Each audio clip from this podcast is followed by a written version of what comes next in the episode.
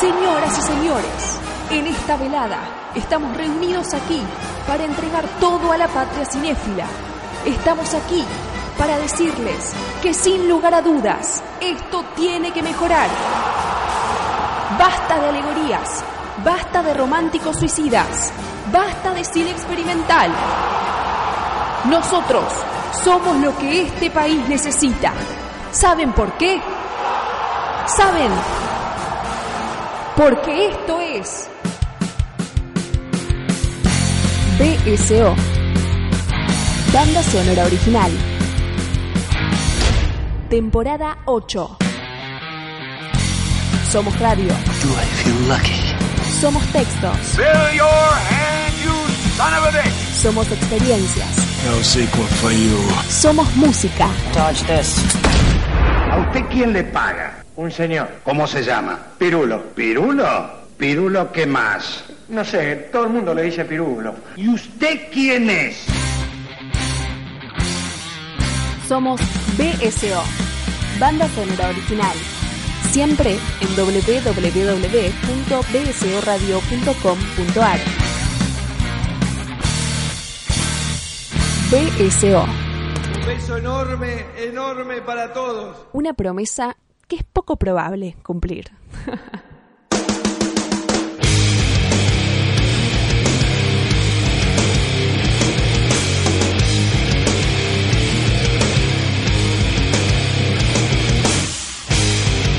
Señoras y señores, bienvenidos a una nueva entrega de banda sonora original. En realidad, no sabemos, a ver, ¿qué es esto? Villalba. ¡Uh! Y con un estertor, así murió la democracia. Fue más un hombre lobo Sí. agonizando que un grito de algarabía. Un aullido, tal vez es el aullido para hacer de cheerleaders, ¿no? ¿Cómo se llama esto? Este, el de la- ¿Chun-Li qué? Chun-Li, no, no, eh, es todo este grupo de gente, la, la masa gritando por banda sonora original. Ah, sí, claro. Eso, bueno, a ver, poné un poquito.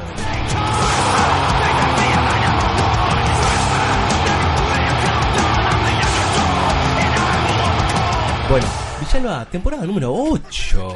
Número 8, ya en el año 2019, que sumados son 1 más 9, 10. Así que nos dan 8, o sea, toda la cuenta numerológica no indica nada bueno, pero Vamos como los siglos, ¿vio? sí, claro, ¿No? uno menos. Uno menos. Siem- siempre falta uno para el peso. ¿Qué va a pasar en esta temporada 8 de Fabio Damián Villalba? Bueno, vamos a tener capítulos pletóricos de películas como todos los años anteriores. O sea, hacemos siempre lo mismo. Hacemos siempre lo mismo, pero vamos a tener nuevos capítulos especiales. Sí, señor. No solamente especiales dedicados a autores, como ya veníamos trabajando en los últimos años, sino que va a haber algunas sorpresas ahí de especiales dedicados a alguna que otra película. Aniversarios. Aniversarios, eh, Cumpleaños de 15, Sí, sí. bodas de oro. bar, bar mitzvah, bat mitzvah. Sí, también. Puede, puede ser, claro, sí. ¿Hay alguna festividad musulmana también? Eh, bueno, vio, ahí ya estamos en, No, nosotros en no conflicto. Sí, ah, no- no, nosotros nos llevamos bien con Dios y con el diablo, claramente. Sí, pero, claro, Y por dinero más todavía. Y por dinero más todavía. Bueno, tenemos estos capítulos aniversario que ya iremos contando a lo largo del año. Sí. Y así como el año pasado nos aventuramos hacia el oeste, ¡Hija! exacto, este, este año iremos hacia otras tierras. Bueno, ¿hay una? Ah, que- sí, no, no vamos a hacer capítulos patagónicos. No, Todavía. el profesor patagónico. Tendríamos que hablar este año del profesor patagónico. Ya hablamos del profesor patagónico. ¿Sí? Sí, claro, en, en el capítulo de Día Pero de no- la Primavera. ¿No era el profesor hippie? De los dos hablamos. Ah, hicimos alusión al profesor patagónico. o sea, yo me había fumado toda la trilogía, básicamente. Qué suerte la suya. Bueno. ¿No? El- Basta, basta de disruptir, Disruptir. O- Estamos eh, neologismos 2. basta de, de hacer que vaya por aguas que no conducen hacia ningún lado. Estoy contando cómo va a ser la temporada 2019, Cirulo, por favor. Cuente, cuente. Bien, y nos vamos a adentrar en tierras de crimen, Sí. de misterio, Sí, señor. de corrupción, Corrupción, corruptos. básicamente Argentina Sí. y el mundo. Sí, claro, claro. Como nosotros los argentinos vio que nos este nos atribuimos de alguna Sí. manera todos los males del mundo. Sí, sí, no, Entonces, pero la, la verdad es que el mundo es así, o sea, No. No, claro, es como no, Argentina tierra de corrupción. Ah, mire Ah, usted. claro. Sí, claro, usted no viajó nunca, usted no leyó nunca nada, no leyó una novela, no nada, pero bueno, ¿qué vamos a hacer? Y entonces nos vamos a dedicar al film noir. O vamos a tratar de dilucidar qué es eso del film noir, cine negro. Sí. Eh, Sí, es todo un tema, va a ser eh, bastante complicado el trayecto, no tan lineal como fue al oeste, porque meternos con el cine negro es bastante controversial, sobre todo porque hay un montón de, a ver, de nomenclatura, de acepciones, digo, de formas de mirar el noir, se sigue entendiendo que hay noir hoy, Claro. entonces es mucho más complejo. Vamos a intentar meternos en el policial negro puntualmente y veremos qué sucede con eso, pero eso falta todavía, falta. Eh, Villalba, ¿le parece si comienza oficialmente la temporada de banda sonora original número 8? Es lo que estuve esperando todo este año. Adelante, Cavalieri.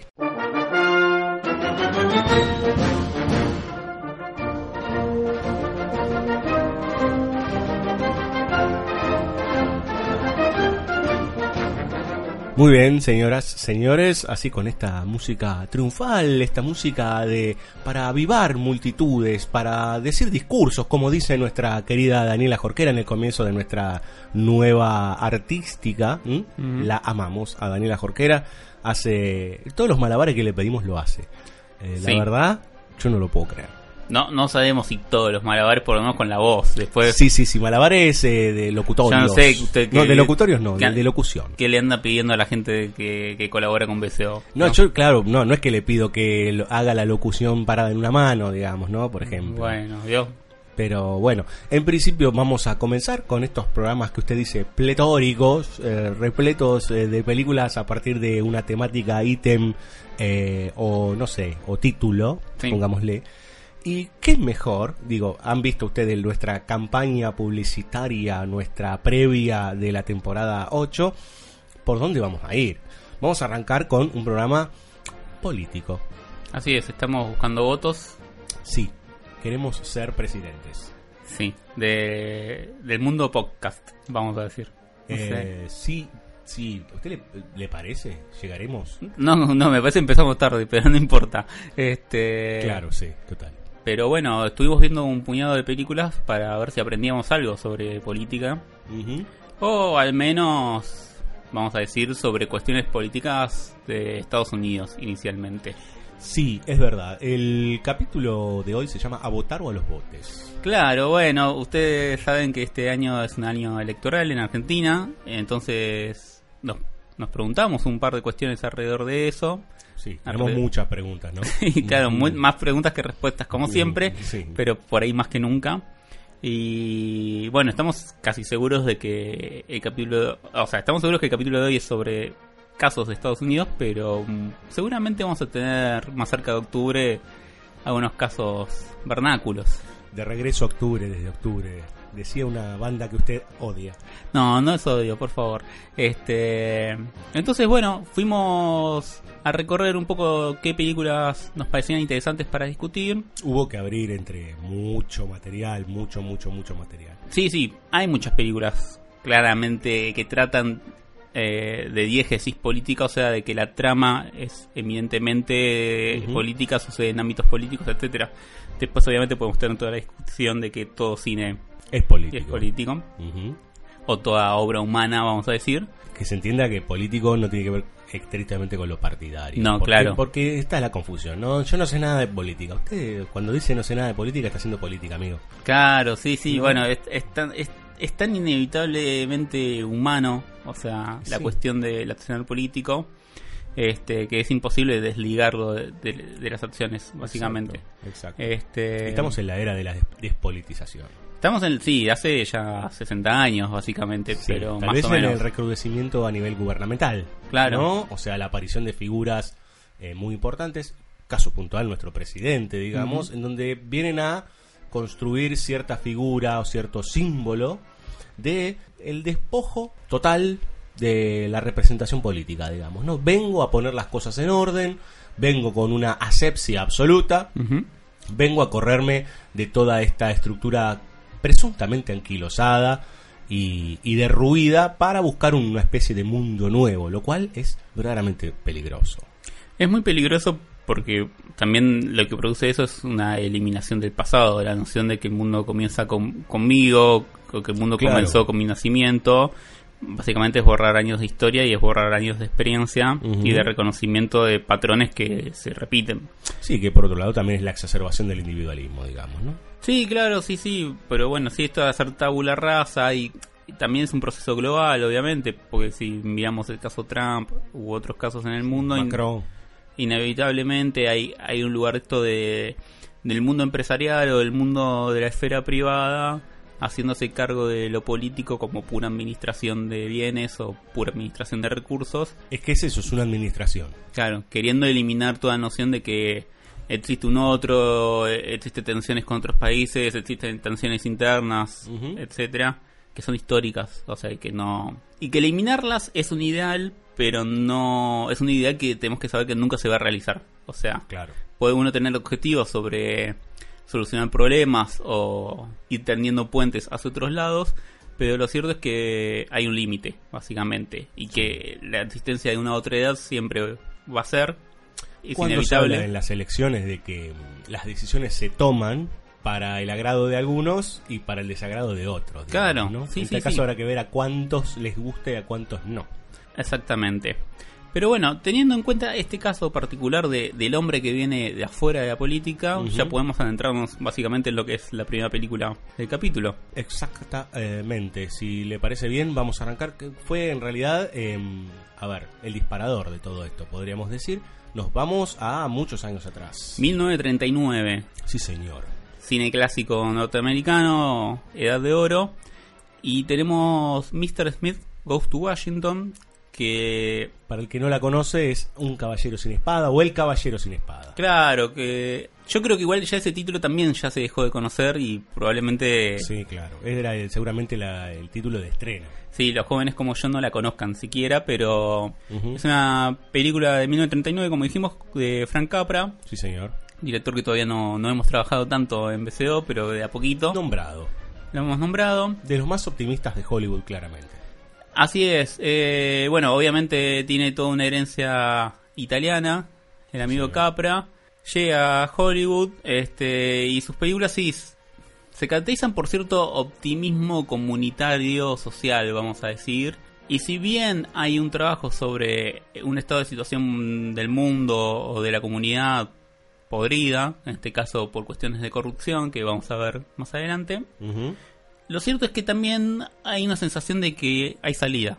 Y de que hay salida dentro de, la, de las propias leyes o de las propias herramientas del sistema. A ver, una forma de combate a, a, digamos, pensándolo en términos como esa mirada que antes decíamos de ese hombre que viene de cualquier lado, como por ejemplo Mauricio Macri, digamos, o Trump o Macron, que en realidad es, es una mirada falsa, digamos, ¿no? Estos Claro. tipos son empresarios, hombres superpoderosos que generalmente han hecho política desde otro lado, y en ese sentido, eh, al, al hacer política desde otro lado, y que dentro de la estructura política hay una pudredumbre muy importante. Pero, pero, pero, lo que hace Capra es decir, algo similar en el sentido de que viene alguien de afuera, digamos que a, tambalear las estructuras, esas estructuras que en realidad son serviles a hombres como Macri, Macron, o qué lindo eso, ¿no? Macri, Macron, Sí, como sí, el pequeño sí. y el grande, o Donald Trump, digamos, ¿no?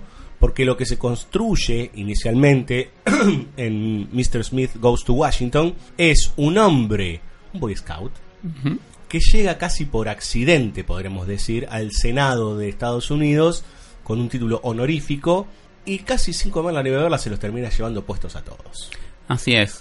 El protagonista es Jefferson Smith, que es Jace Stewart, que es el como el encargado de un campamento y de cuestiones diversas de Boy Scouts para chicos, donde pueden desarrollar sus habilidades, conocimientos. Y ante la muerte o el fallecimiento de uno de los senadores, bueno, su partido necesitaba reemplazarlo con otro.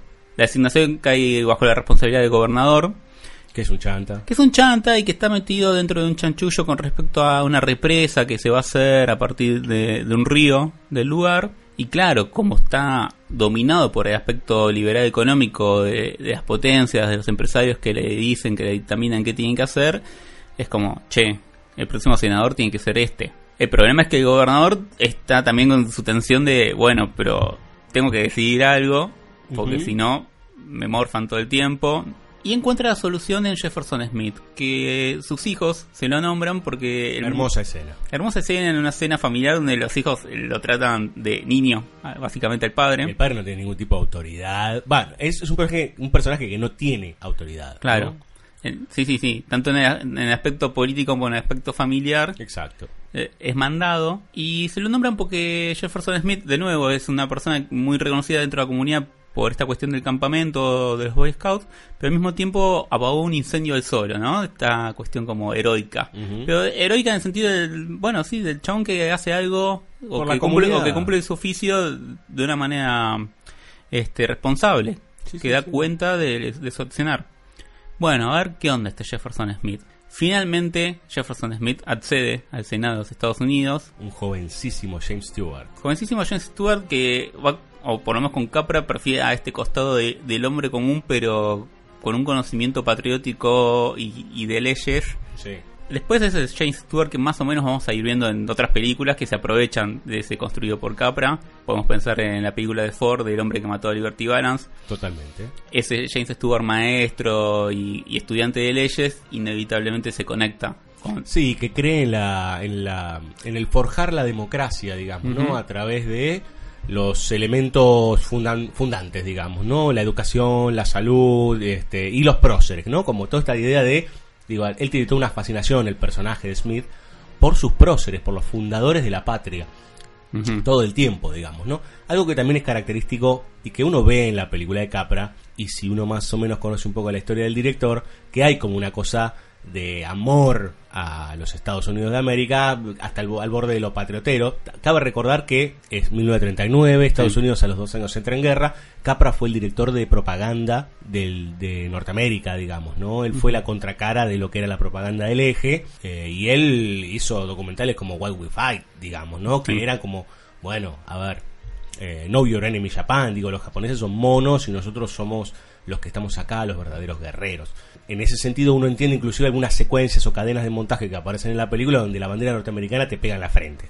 Sí, claro, porque obviamente Jefferson Smith, teniendo todo este fanatismo, cuando llega a Washington es como, bueno, quiero conocerlo todo. Sí, claro, sí. Quiero llevar todos los monumentos, Y a llevar todos los lugares históricos. Sí, sí, claro, y le va a rendir culto a Lincoln, digamos, ¿no? Exactamente, pero bueno, ahí es donde también entra en juego esta disposición de- del aspecto positivo y negativo de- del sistema, básicamente, donde por un lado las reglas del sistema pueden servir para beneficiar a empresarios como James Taylor, que es el mal, básicamente, en El esta pez película. gordo. o el Literalmente pe- o el- es un pez gordo. o el pez gordo. Y al mismo tiempo, esas mismas herramientas se, se pueden utilizar para hacer el bien, que es lo que va a ir construyendo Smith a lo largo de la película. Claramente tenemos toda esta estructura de, de alguien ajeno al ámbito, donde todo el tiempo se le están riendo, lo están tratando de pajuerano, básicamente. Y, de- y también de, de adolescente, digamos, ¿no? Y adolescente porque es muy joven, es claro, es muy jovencito para, para un lugar donde claramente todos los senadores tienen arriba de 40 años. Con suerte, o Con más, suerte. ¿no? O que digo, los sumás a todos y tenés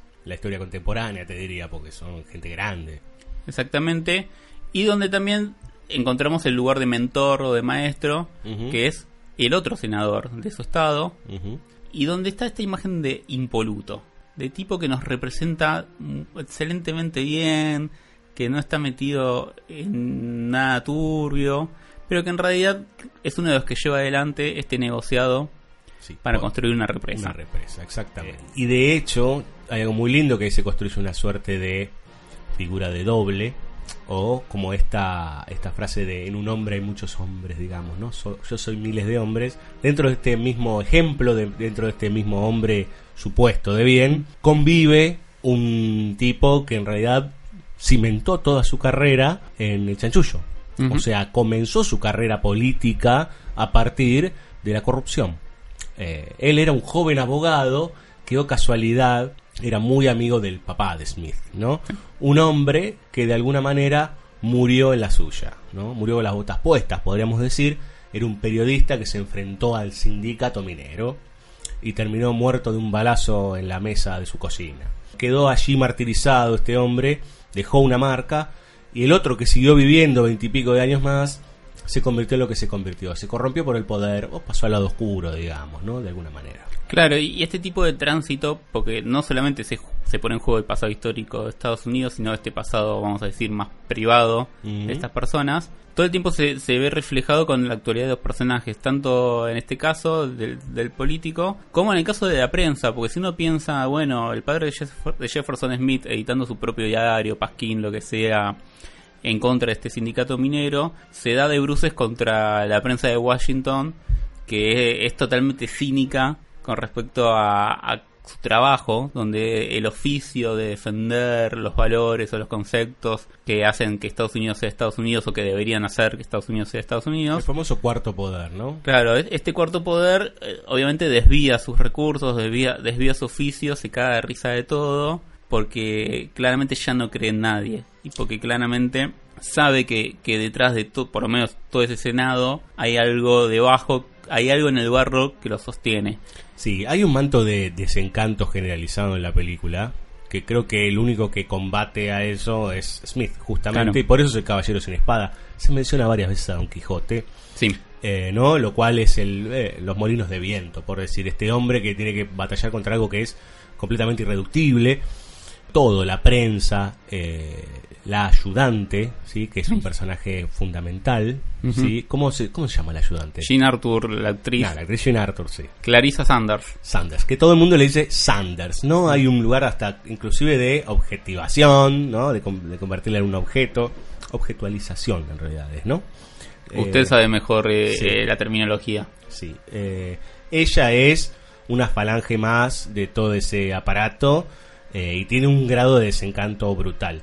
De hecho, ella es eh, Mr. Smith que ha, ha cruzado, digamos, se ha bajado del bote, por, por decir de alguna manera. Y que se ha dado cuenta, ella era una jovencita que llegó también a la capital con todas las ganas de ayudar a la democracia y de eso poco quedó cuando vio lo que pasaba dentro del Capitolio, digamos, ¿no? Así es. Que es la, es la secretaria, pero al mismo tiempo, vamos a decir, eh, excede su trabajo de secretaria en el sentido de que Sí. desarrolla la, la- Bueno, por lo menos en este caso es la ley, una ley que, que diseñan con James Stewart. Pero que en algún punto, vamos a ver más adelante en otra película, la, la noción de hasta dónde podía la mujer, en el término específicamente político, hacer cosas o, o estar inmersa. En este caso es un trabajo en las sombras, porque obviamente si sale la ley seguramente se va a llamar la ley Smith y no la ley Smith Sanders. Tien- hay un lugar como como uno no sé lo puede pensar en- siempre me acuerdo de lo que dice el amigo Mariano Morita de Chance en Río Bravo esta cosa del personaje que al hacer su oficio hace que el resto se mueva o el resto se vaya reencontrando con su parte positiva o vaya adquiriendo Claro. su redención Sí. Eh, en el puro accionar eh, benévolo de, de Jefferson Smith, inevitablemente hay corrientes que se van moviendo y que se van alterando y que, y que van haciendo que, que el resto de golpe diga como, ah, hay otra posibilidad, hay otro lugar. Sí. Sí, lo cual es progresivo, se va despertando de a poquito. De hecho, hay una cosa muy linda que es la presentación que hace la prensa de Mr. Smith. Ujú. Lo toman de idiota, le sacan, claro, es un pueblerino, no tiene idea.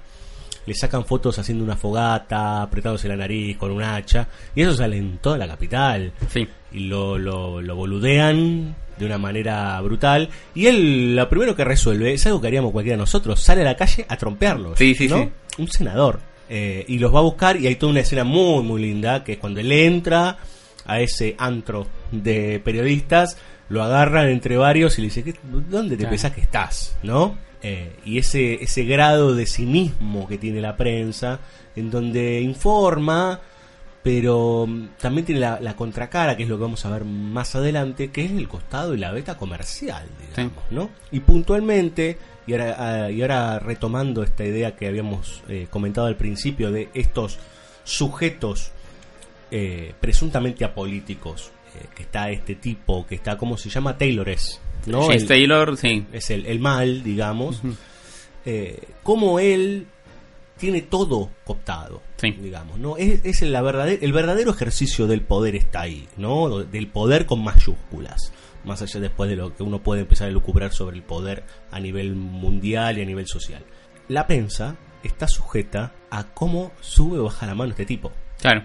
no solo es dueño o va a ser dueño de esa represa que va a ser favorecida por el Senado, sino que es dueño de periódicos, medio de comunicación, de todo, medio de transporte. Sí, sí, sí. Es como una especie de, de- de bestia de mil cabezas, ¿no? A tal grado que puede impedir la salida de otros periódicos de los cuales no es dueño. O puede organizar que vayan a hacerle mierda la imprenta a un periódico mucho más chico. Sí, total, porque cabe decir que la trama lo que sucede es que cuando se quiere meter un cachito, Smith, eh, su, su padre putativo, este senador, le dicen, anda, hacete una ley, escribete una ley de algo que te gusta a vos, de los Boy Scouts, qué sé yo, y con estas cuestiones del azar, él habla en esa ley de un lugar puntual Sí. que es, o casualidad, el lugar donde tienen que poner la represa. Y ahí se pudre todo, digamos, ¿no? Porque se empieza a abrir, Sanders no sabe qué hacer, se termina yendo hasta que dice, bueno, mira, flaco, yo te tengo que decir la verdad, pasa esto. Y ahí es cuando aparece el caballero sin espada, digamos, ¿no? Exactamente, porque el padre putativo lo acusa de corrupción, o sea, básicamente lo acusa de lo Eh, que... Esa Sí, secuencia es hermosísima y es, la, es el reflejo de la Argentina, por lo menos de los últimos años, eh, en términos no solo de prensa, digamos, ¿no? Sino, eh, ¿vieron que se nombra mucho esta palabra carpetazo? Hay un carpetazo en el medio del Senado de la Nación, todo para que el tipo no meta la nariz donde la tiene que meter. Exactamente. Y bueno, a partir de eso se tiene que defender Smith. Y lo que encuentra es básicamente, de nuevo, es como, no es el agujero legal, pero es el, recurso, la herramienta para laburar desde adentro. Y que en este caso es no ceder la palabra. Exacto, hay un vericueto legal. Hay un vericueto legal ahí donde el senador puede hablar este todo lo que quiera y si no cede la palabra sigue hablando. Y no se siente. Y, y claro, mientras tanto, claro, siempre y cuando no se siente, ¿no? En su silla, sino que esté de pie orando. Es increíble. Y Jefferson Smith se lleva puesto el Senado durante 24 horas, hablando, hablando, hasta que logra por fin que, que se desenmascare el arreglo, la corruptela. De nuevo. Hermoso término la corruptela. La es un invento la corruptela. Se inventó en los 90 la palabra corruptela. Es, es hermoso. Y donde, bueno, por fin se desenmascara todo y ahí Jefferson Smith, casi agonizante, logra ser un senador hecho y derecho, vamos a decir. Sí, hay un gran ejercicio de Capra eh, entre la diferencia de la verdad y la verdad, Sí. digamos, ¿no? Hablábamos de este hombre poderoso que empieza a generar mentiras sobre este, este muchacho Smith y en realidad eh, vemos en paralelo como los niños de su estado intentan hacer este la contracara, digamos, ¿no? Como combatir a, a todo ese poderío enorme, ese pulpo casi sin, sin poder hacer nada, pero bueno, intentando como pueden con su pasquín Boy Scout. Hay escenas muy crueles, digo, hay un camión atropellando un auto lleno de Boy Scouts Sí, eh, sí. para que no se repartan los diarios. Hay toda una cantidad de, de acciones que van sucediendo por fuera del Senado, mientras la gente se va metiendo dentro del recinto y va escuchando lo que verdaderamente dice este tipo. Sí, esa cuestión de los niños, obviamente, la primera lectura es esta- este lugar de, de inocencia y, y de convicción de que esas bases pueden existir y pueden desarrollarse sin mancharse, vamos a decir, lo cual sabemos que no es así, No es verdad. pero también de alguna manera tiene como este lugar crístico que podemos entroncar con capítulos por venir, Sí, señor. donde, bueno, hay que ser como niños, de nuevo, si uno quiere ingresar al paraíso, Sí, claro, con la necesidad de un ejemplo, o si querés, de alguna acción fundante. Claro. En este caso, Smith sería la acción fundante para derrumbar ese, esa estructura enquistada, ¿no? De alguna manera. Quiero destacar algo más antes que vayamos a escuchar música, Villalba, así que no tiene algo más para comentar. Que cuando él se queda sin nada que decir, ya no tiene más papeles, le traen la constitución, abre, ¿no? Porque a todo esto Sanders, esta chica desencantada, se enamora profundamente de él. Jane Arthur es una mujer hermosísima. Digo, que la ponías en pantalla, no es que era, no era Marilyn Monroe, pero era una mujer que atractiva, ¿no? Por los gestos, por la mirada, como esa mirada medio cansina. Y eh, esta mujer desencantada con el, con la política, con el mundo, eh, que de hecho hay un- varias escenas en donde casi se casa con el, con el compañero este periodista, que es como un borrachín, pues ya no sabe qué hacer, digamos, ¿no? Le manda la constitución y en la constitución hay un papel que dice léela despacio y eh, el periodista Street dice, Street dice que me estoy enamorando de vos. Postdata, es verdad. Y es ese momento en que a él se le hincha el pecho, ¿no? Y dice, hay que seguir. Es una hermosura, digamos, ¿no? Vamos a escuchar la primera canción de la temporada número 8 de banda sonora original. Vamos a escuchar una canción tradicional escocesa. Porque hay mucha música tradicional en, eh, en Mr. Smith Goes Sí. to Washington, mucha marchita, digamos, ¿no? Si algo que tienen los Yankees es que tienen unas marchas súper pegadizas. Este, bueno, la música de Crónica, Don Villalba, que Claro. es Barras y Estrellas para siempre, Bars and Stripes Forever, de John Philip Sousa, es una marcha militar. Sí, sí, sí. ¿no? Pero esta que vamos a escuchar está en Ah, bocha de películas. pero Es más, sí. está en Que ellos vivir también. Está Sí. en Cuando Harry conoció a Sally, etcétera, etcétera. son esos hombres que llegaron a la, a la Norteamérica inicial y de alguna manera entre irlandeses, ingleses, judíos empezaron a armar lo que en algún momento se conoció como esa América este, ideal, podríamos decir. Vamos a escuchar Outland Sing, la película de 1939, El Caballero sin Espada o Mr. Smith Goes to Washington. Mírenla ya.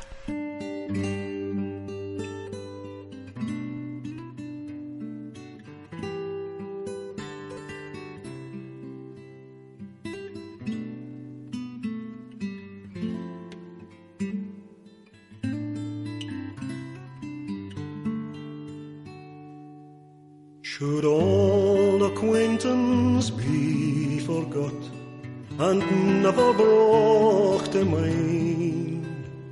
Should old acquaintance be forgot and all lang syne?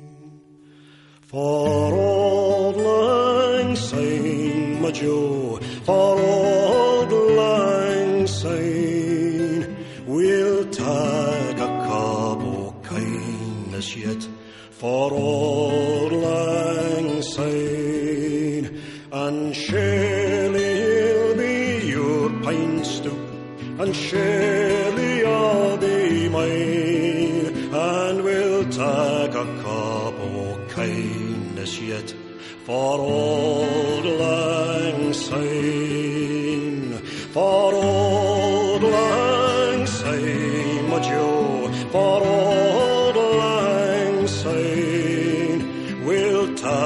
like a cub or kind of shit. For all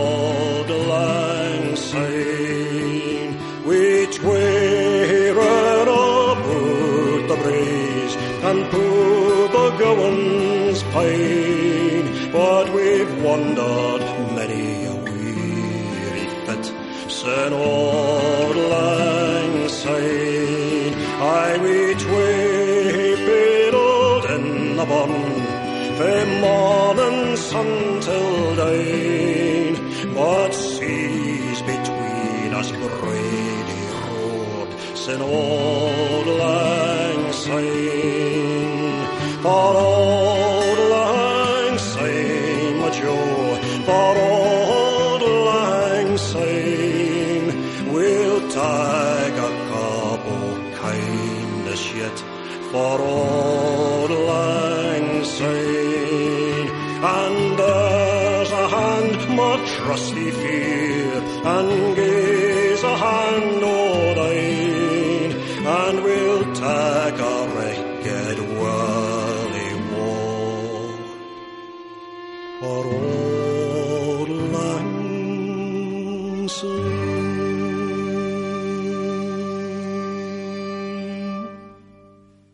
BSO, temporada 8, espacio cedido por la Dirección Nacional Electoral.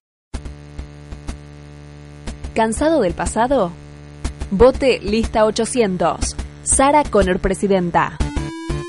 of all the would-be fathers who came and went. Prometo que tomaré las armas para forjar un futuro mejor. Vote lista 800. Sara Connor. Para que la Skynet no vuelva Hasta la vista, baby. otra vez.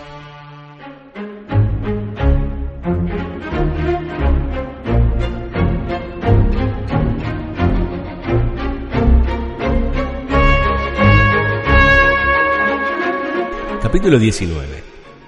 De las diversas especies de gobierno por institución y de la sucesión en el poder soberano. Las formas diferentes de gobierno son solo tres. La diferencia de gobiernos consiste en la diferencia del soberano o de la persona representativa de todos y cada uno en la multitud. Ahora bien, como la soberanía reside en un hombre o en la asamblea de más de uno, y como en esta asamblea puede ocurrir que todos tengan derecho a formar parte de ella, o no todos sino algunos hombres distinguidos de los demás, es manifiesto que pueden existir tres clases de gobierno, porque el representante debe ser por necesidad o una persona o varias. En este último caso, o es la asamblea de todos o solo una parte. Cuando el representante es un hombre, entonces el gobierno es una monarquía. Cuando lo es una asamblea de todos, cuantos quieran concurrir a ella, tenemos una democracia o gobierno popular. Cuando la asamblea es de una parte solamente, entonces se denomina aristocracia. No puede existir otro género de gobierno porque necesariamente uno o más o todos deben tener el poder soberano.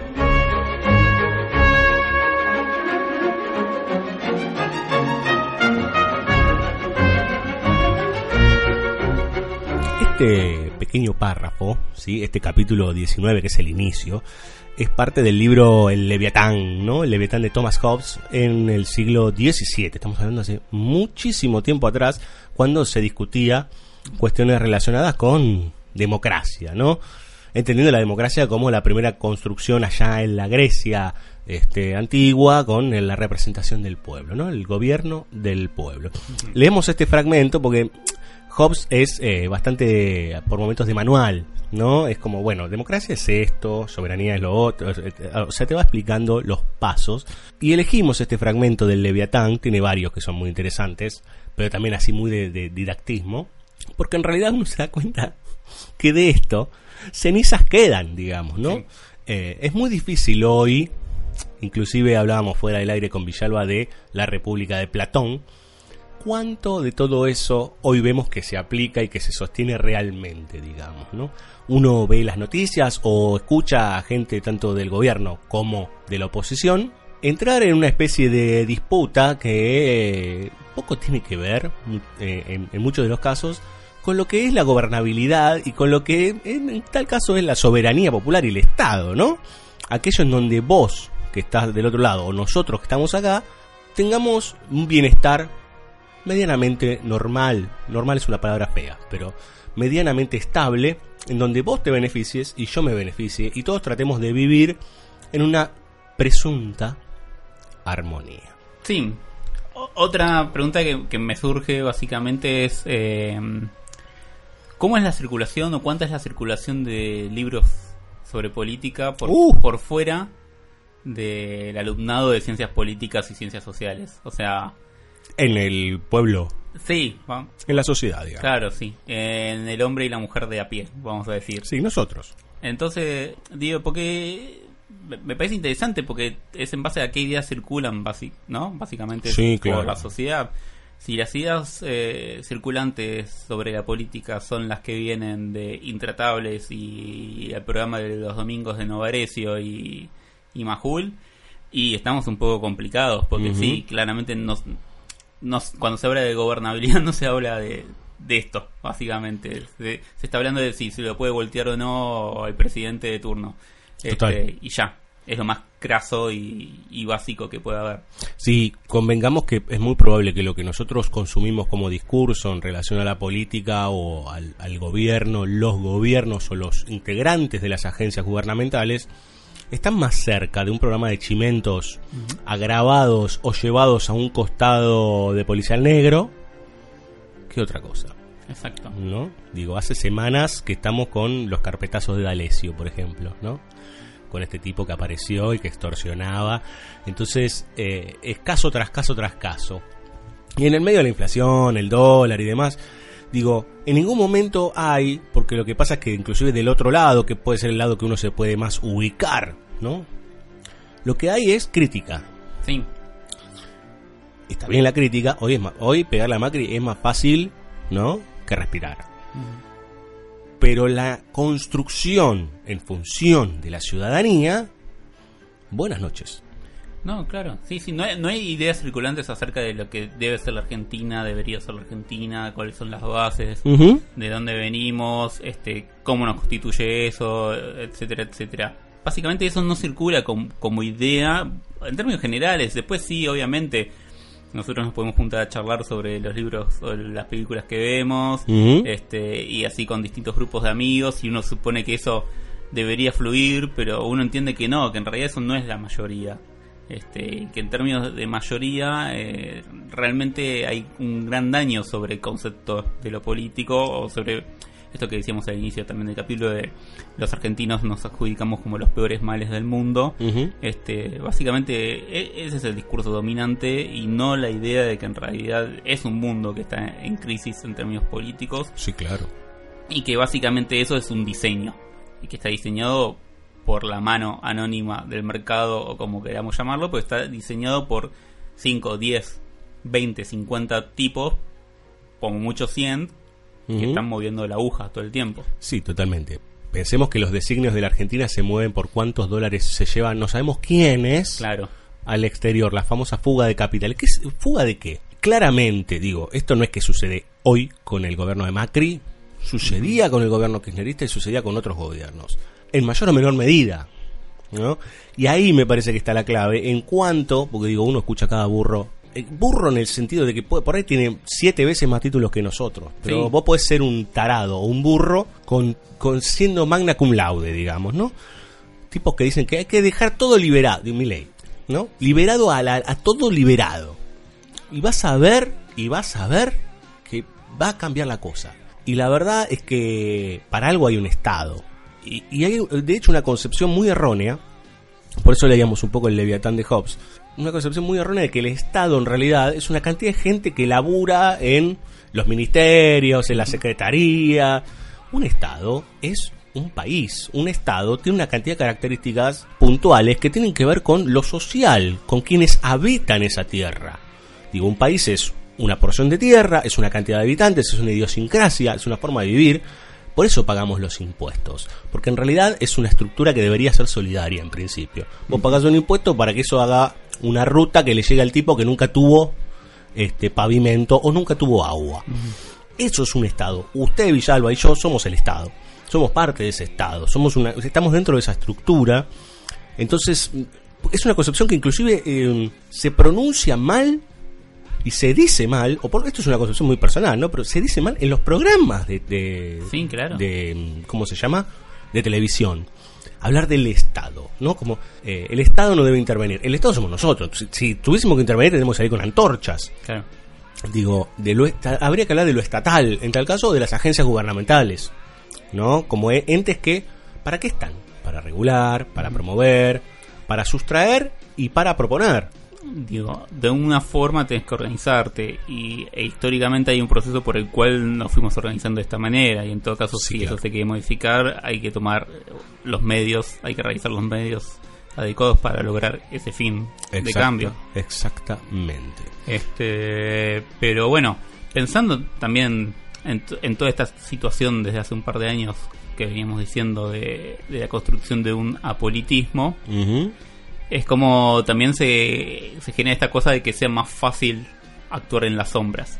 Como no existe o como la, la política está muerta, por decirlo de una manera, de la boca para afuera, este cualquiera con presunción política está haciendo política, pero puede decir que no lo está haciendo, básicamente. Como Exacto. todos los empresarios que, que hemos ido nombrando. Este, y eso produce personajes como el de la película que toca en este bloque. Dick Cheney fue el vicepresidente de George W. W. Bush eh, en su primer eh, mandato. Un personaje que probablemente cono- se conozca poco. Es un personaje que operó en las sombras, probablemente el vicepresidente con más poder en la historia de la democracia. Eh, y es interpretado por Christian Bale en Vice, película Oscar del 2018. Estuvo en los Oscar. Y probablemente esta película sea el ejercicio de todo aquello que estuvimos criticando en los, estos primeros 8 o 10 minutos, ¿no? Es increíble, ¿no? Hablábamos de eh, que el cine en realidad es un acto político, o que es una forma política de ver el mundo. Esta es una película pretendidamente política, es una biopic, o presunta biopic, ¿no? Sobre este tipo Dick Cheney. Y el nivel y el grado de vacío, de sentido que propone es brutal, digamos, ¿no?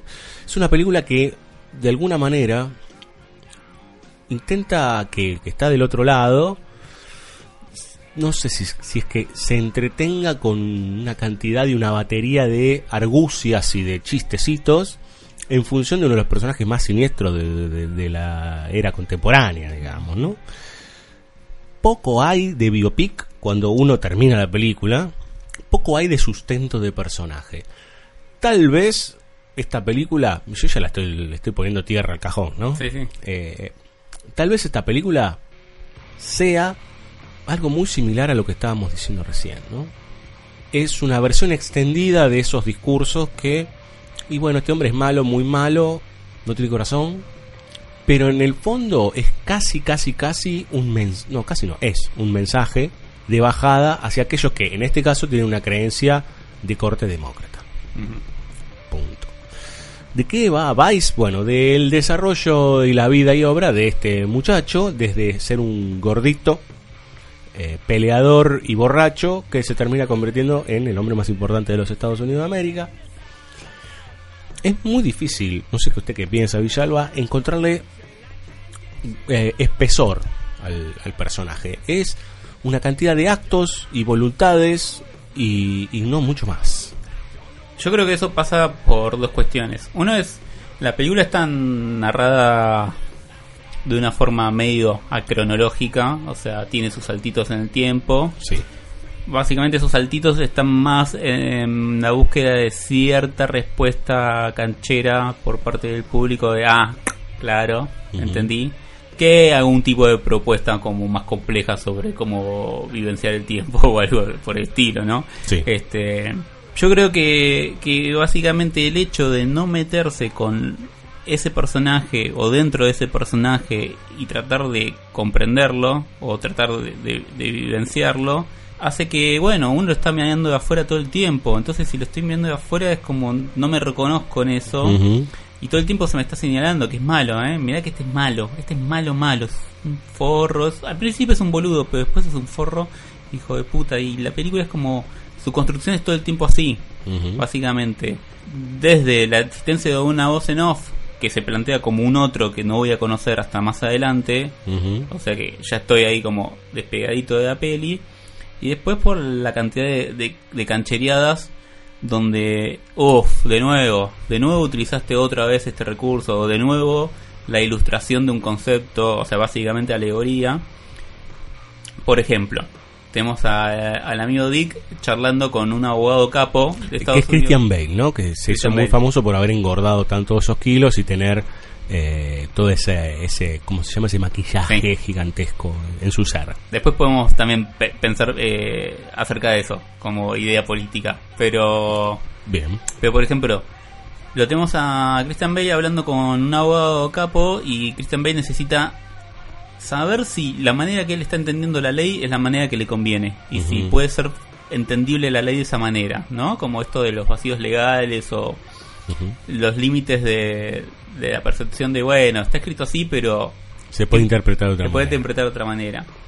Cuando el abogado capo le dice, yo pienso exactamente igual que vos, sonrisa de Christian Bale, congelamos la imagen, por ahí no, pero si no zoom a la sonrisa, corte un lince, un tigre cazando una gacela. Sí, claro. Como, ¿qué pasó? O sea, uh -huh. ya está, octubre ya se filmó. Hace más de 100 años. Ya fue, o sea, ya fue. Digo, me parece que el cine norteamericano justamente demostró una forma de hacer cine donde no necesitaba al tigre cazando la gacela para entender sí, claro. la escena anterior. Sí, claro, claro. Bueno, por eso está re repleto la película. Claro, digamos, entonces ¿no? todo el tiempo vais a partir de cierto hecho o a partir de cierta acción de su personaje o de sus personajes, corte, ilustración. En la, en la propia forma de armar la escena me está ilustrando. Sí, hay una gran cantidad de elementos extradigéticos operando y haciendo evidente la mano del director, en este caso Adam McKay, uh -huh. un tipo que venía de la comedia, sí. digamos, ¿no? de Anchorman y todas esas eh, películas. Eh, pero acá es como, bueno, pongo el dedo ahí, pongo el dedo ahí, pongo el dedo ahí. Eso no implica, se puede poner el dedo de manera invisible y que vos transcurras. Totalmente, bueno, como la de Capra, básicamente. Ahí vamos. Este, y ojo, el problema no es si el chabón es demócrata o si el chabón es republicano y yo estoy de acuerdo o a favor en la película. El problema es que políticamente esa forma de hacer cine o esa forma de hacer arte y me está tratando como un estúpido. Entonces, ahí hay un problema enorme en términos políticos, Sí. en términos de, de visión del mundo, donde el director que organiza esto, bueno, no organiza una diégesis o un, un universo con este personaje para meterme en problemas y para hacerme sentir las dificultades. Primero que es estar ahí y, segundo de cuán, cuán bajo puede ser el ser humano, sino que lo organiza para decirme, che, vos lo votaste, sos un pelotudo. Y no sé si es la mejor forma de, de hacérmelo sentir. Sí, Este, O claro. sea, sí, es la mejor forma de hacerme sentir un pelotudo, pero no es la mejor forma de que yo aprenda algo, básicamente. Exacto. O de que yo me ponga en problemas. Porque de hecho, la película tiene algunas oportunidades que pasan de largo. ¿no? Eh, este senador, eh, que es senador, después es consultor, después, bueno, es varias cosas, hasta que termina siendo vicepresidente, tiene una hija lesbiana. Es interesante cuando uno se arma las figuras de cómo son los republicanos y cómo son los demócratas. En la película que viene vamos a darnos cuenta cómo todos baten el chocolate de la misma manera. Sí. ¿no? Eh, pero que uno se, se figura al republicano como un tipo de derecha, ultraconservador, en el peor de los sentidos del conservadurismo, eh, y al demócrata como el, el- el- hombre libre, ¿no? El que Sí. busca la ampliación de derechos. Bueno, ¿no? Hay dos partidos políticos Estados Unidos desde hace más de 200 y pico de años. Na- nadie más tiene una oportunidad, digamos. ¿Cuál es el límite de la democracia en eso, digamos, no? Ahí ya hay un problema. No, desde ya y además en- entender que claramente seguro, como sucede en los partidos políticos de Argentina y del mundo, las bases iniciales, ideales iniciales o las perspectivas iniciales no deben seguir existiendo No, para claro, nada. No, claro, es como hablar del peronismo hoy, digamos. No, es muy complejo, muy difícil. Siempre fue un quilombo, imagínate lo que es hoy, digamos, ¿no? En donde tenés expresiones. En el mismo movimiento está Cristina Fernández de Kirchner y, no sé, y Pichetto. Sí. No, es como, ¿eh? ¿Qué está pasando acá? Bueno, pero les decía que tiene su hija que es lesbiana. Eh, y ahí hay una oportunidad para la película, porque el personaje no es que es un anti, un chupacirios o, este, o la liga de padres contra las letras del rock and roll. La comprende, ¿no? Inclusive la madre, que es eh, Amy Adams, Sí. eh, le dice, va a ser muy difícil para vos, digamos, ¿no? Como que inclusive hay algo interesante, la mujer, ahora que estamos en esta expansión del lenguaje, entra en un, no entra en el grado de sororidad, ¿no? No, claro. es diciendo, se te va a hacer difícil. Y el padre, el mismo hijo de puta que vemos ahí, es el que la abraza y le dice, va a estar todo bien. Hay ahí una base para sostener a un personaje. A ver, volvemos otra vez a lo que dijimos 50 veces. Queremos que se hunda o que no se hunda el auto. ¿sí? Este, en psicosis. Bueno, eso automáticamente es abortado y queda en un grado de superficialidad muy banal, porque lo que se sostiene es cómo va subiendo escaloncitos Dick Cheney y a ver si se muere o no, digamos, ¿no? porque tiene un problema de corazón. Sí.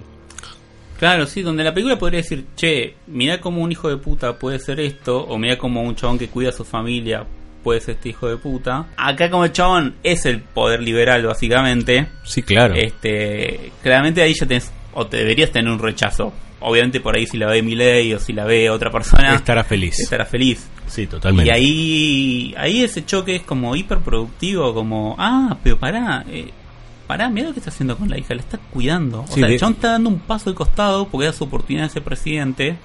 El chabón decide no hacer campaña para presidente para que los medios sí. no hagan mierda No a la hija. Y eso que está buenísimo, encima después debería doblar la apuesta porque su otra hija en el futuro va a hacer Ujú. campaña Sí, y necesita sí. tirarle mierda a la hermana. O sea, sí, como, se traiciona. este, es lo que en términos, Pero lo que es increíble es que es bajo orden del padre, claro, en, ter- lo cual es terrible. en términos dramáticos es enorme lo que se podría hacer así eh, en un melodrama, vamos a decir. Sí, sí, sí. sí, El sí. problema es que la peli no se asume o no quiere No. asumir ese lugar porque No. prefiere de nuevo estar como afuera, estar con las manos limpias porque Adam McKay no se embarra, eh, los que se embarran son los otros, son los políticos que son los hijos de puta porque se embarran, es como no, macho, cuando estás ahí hay que ver Sí, sí, qué, sí. tienes que hacer. Sí, sí, sí. sí. O sea, Obviamente, sí, si diseñaste la guerra con Irak por petróleo, sos un hijo de puta. Pero al mismo tiempo sabés que tenés un enemigo de ese lado. Entonces, dilucidar o encontrar esa línea fina en un personaje así es re difícil y la peli no quiere hacerlo. Claro, no, no es que no puede, no quiere, eh, porque lo que necesita es esa capa superficial, es esa mm, epidermis de maldad, en donde de una manera u otra, y eso se refrenda en el cierre, digamos, ¿no? Sí. Ahí ya como el epítome de la cuarta pared, ¿no? Entonces es como, bueno, ¿qué hacemos? Al- volviendo al padrino, digamos, ¿no? Es una película que comienza con un hombre mirando a cámara, que en realidad no mira a cámara, pero mira a cámara, que dice I believe in America. Eso va a estallar por los aires, digamos, ¿no? En tres películas y va a ser el, el gran tema, el poder. Creo en América. ¿Qué América? ¿La de los Corleones o la del poder liberal? Bueno, ahí está. Ok. Acá, una vez dibujado, ilustrado, podríamos decir, con todo el respeto que uno tiene por los ilustradores, ¿no? Eh, hecho un grafismo, la línea del mal, que este hombre es el mal y que su debilidad ni siquiera es un talón de Aquiles, es que tiene un problema cardíaco crónico, mira cámara y dice, vos, que estás del otro lado, ¿sí? Sos un boludo.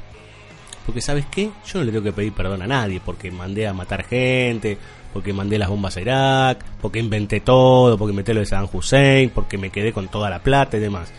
Porque vos sos un boludo y me votaste. Jodete. Es, aparte, lo potente de Christian Bale convertido en Dick Cheney mirándote, que en realidad, ¿quién va a mirar esta película?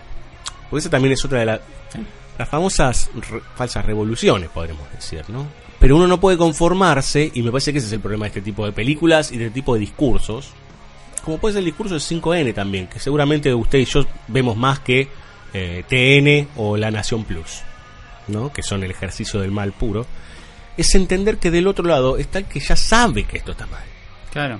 Es que sí, se da un doble problema. Por un lado estético, con respecto a lo que ya dijimos, de cómo está construida la película. Sí. Y, y por el otro lado político en términos de, bueno, de difusión de ideas. O sea, si vas a hacer una, una peli que está programada para ser defensora de determinadas ideas y no ser una peli que me ponga en problemas, porque básicamente vais, no busca de nuevo contarnos lo que ya sabemos, bueno, por lo menos que la peli esté bien. O sea, por lo menos Claro. que los recursos que utilices sean nobles. Pero si encima vas a estar guardiando al público, bueno, ya está. Sí. Es totalmente despreciable. Podríamos dejar para otro capítulo la discusión de cuánto de ese bardeo y de ese chachas en la cola que le hace el, el director al espectador lo siente como tal. Ah, sí, no. ¿no? Que eso tiene que ver con la anestesia que por ahí tenemos todos en relación al visionado de cine, series o lo que sea, digamos, ¿no? El, el pasarlo como un mero y crudo entretenimiento. Claro. Es que, por ejemplo, En el peor de los sentidos, ¿eh? Sí. Vaciado de sentido. Es que el discurso final de Christian Bale, uno podría entender que está lleno de verdades también. Eh, el problema es que me construiste el personaje como un mentiroso toda la película y bueno, ¿por qué le voy a, por qué me va a poner en problemas el discurso final si ya Sí. no le creo nada? Sí. Pero cuando ese Christian Bale le dice a, a su votante como bueno, vos necesitabas que yo te defendiera no sé, de los árabes, bueno, para, puede haber una verdad ahí o no, digo, más, más allá de, Es probable. de, de que sea una forrada. es digo. probable. Entonces, ¿por qué eliminaste ese grado de complejidad? ¿Por qué decidiste achatarlo? Porque está, está por encima el mensaje. ¿no? Vamos a escuchar un poco de música, Villalba. Eh, vamos a escuchar de la banda sonora original de Vice eh, a Nicolas Britell, que también tiene una música medio cancher, Sí. ¿no? Como medio así. uh. Vamos a escuchar de Iraq War Symphony y volvemos con este primer capítulo de banda sonora original temporada 8.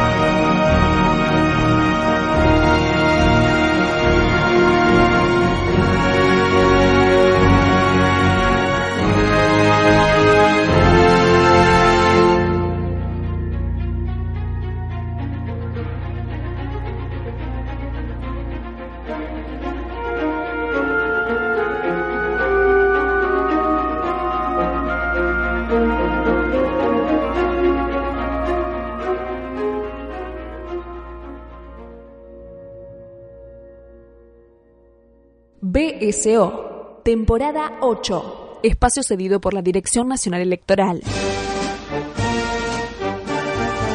Vote Lista Negra. Anakin Skywalker presidente. La fuerza. Eso que siempre estará contigo mientras yo te deje. Por nuestros hijos. Por nuestros nietos. Bueno, los míos no. Vote Lista Negra. Anakin Skywalker presidente. Por una república I must obey my master. en llamas.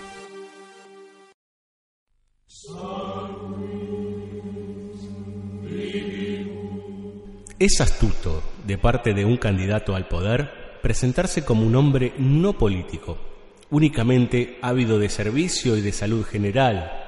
Pero, ¿qué pensar de los que creen sinceramente que, una vez advenido al poder, no hará política y se mantendrá distante de maniobras, intrigas, arreglos y otros equívocos? Desear el poder, ejercerlo, es hacer política en el sentido peyorativo y laudatorio del término.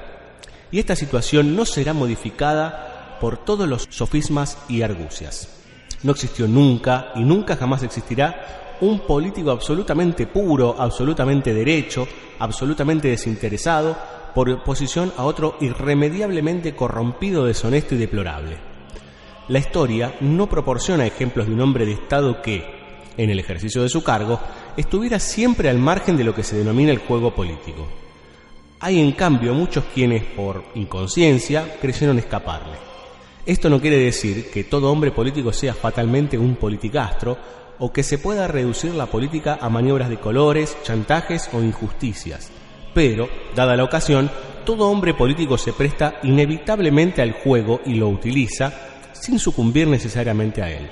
El gran error consistiría en considerar como se hace a menudo, estas maniobras y mangoneos como el objetivo de la política. Sea como fuere, hay sin embargo fuertes posibilidades de que este equívoco persistirá más allá de todas las refutaciones.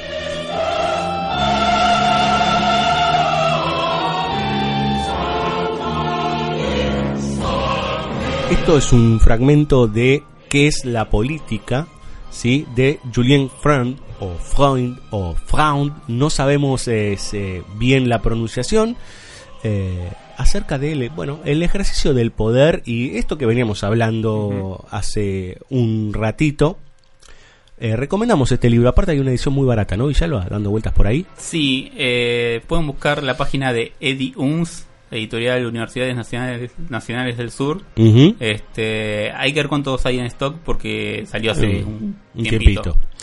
Pero me parece muy lindo, ¿no? Eh, digo, esto viene como a, a, cerrar algo de lo que hablábamos antes, ¿no? La, la, la, presunta idea de que vamos a encontrar, acá en Argentina es muy, pasa muy seguido, ¿no? La idea del Salvador, sí. pero de ese Salvador, no en términos heroicos, lejos, sino que en realidad de ese Salvador puro, casto, liberado de cualquier eh, matiz en términos políticos y la verdad que no existe ni existirá, digamos, no es puntualmente, como se dice, la venta de humo. Claro, porque lo, lo que se espera es como alguien que logre los fines, pero sin utilizar los medios, para decirlo en términos claro. eh, maquiavélicos. Este, como si vos querés determinado objetivo, uh -huh. y tenés que hacerlo que tenés que hacer para lograr ese objetivo. No hay forma de hacerlo sí. por afuera. Y que no siempre es un camino lineal. Y claro, y que, y que te vas a meter en problemas, ¿no? No se puede sí. generar, eh, no hay generación espontánea, todo bien, pero no. la, la, verdad es que es un mundo difícil y donde te tenés que hacer cargo de un montón de cosas si querés lograr algo. Básicamente sí. en todos los medios, o sea, ni siquiera es solamente en la política estrictamente hablando. No, no. Cada uno de los oyentes o cada uno de los habitantes de este planeta debe tener su ejemplo en su vida donde, y bueno, sí, me tuve que meter en el barro de alguna manera. Sí, y un día estás arriba, otro día estás abajo, un día a la derecha, un día a la izquierda, digamos. Sí. Eso no implica traicionarse, tiene no, que ver con claro. los movimientos típicos. Volvemos a lo que decíamos hace un un tiempito largo. En un hombre hay muchos hombres, digamos, ¿no? Uh -huh. Como esta idea de, y bueno, hay momentos en que hay- te exige ser de una manera, después de otra, siempre con un objetivo o con una idea que uno cree que es propia o que se ha apropiado, con todos los vericuetos que eso implica. Y muchas veces uno cree que cuando está votando y decidiendo, pongámosle por ese hombre puro, casto y liberado de la política, está decidiendo. Por otro lado, hay un ejercicio que yo creo que eso es muy, muy típico de nuestro país, que es que el voto es una mera obligación, hoy casi ni es una obligación, porque las multas la verdad que no existen, te cobran 300, 500 pesos, mil pesos, ni vas. Eh, de que el voto es un trámite. Sí. Entonces están las dos caras. Tal vez los más legalistas dirán no es una obligación.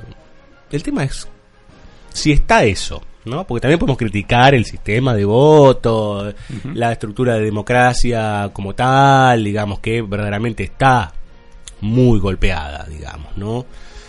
Pero si está eso y no crees en nada, digamos, ¿no? Hasta que te parecen estos impolutos. Tomás cabal conciencia de, de lo que estás haciendo realmente, ¿no? Yo hacía siempre este razonamiento cuando ganó Macri. Sabíamos que el, el, el contrincante era Daniel Scioli.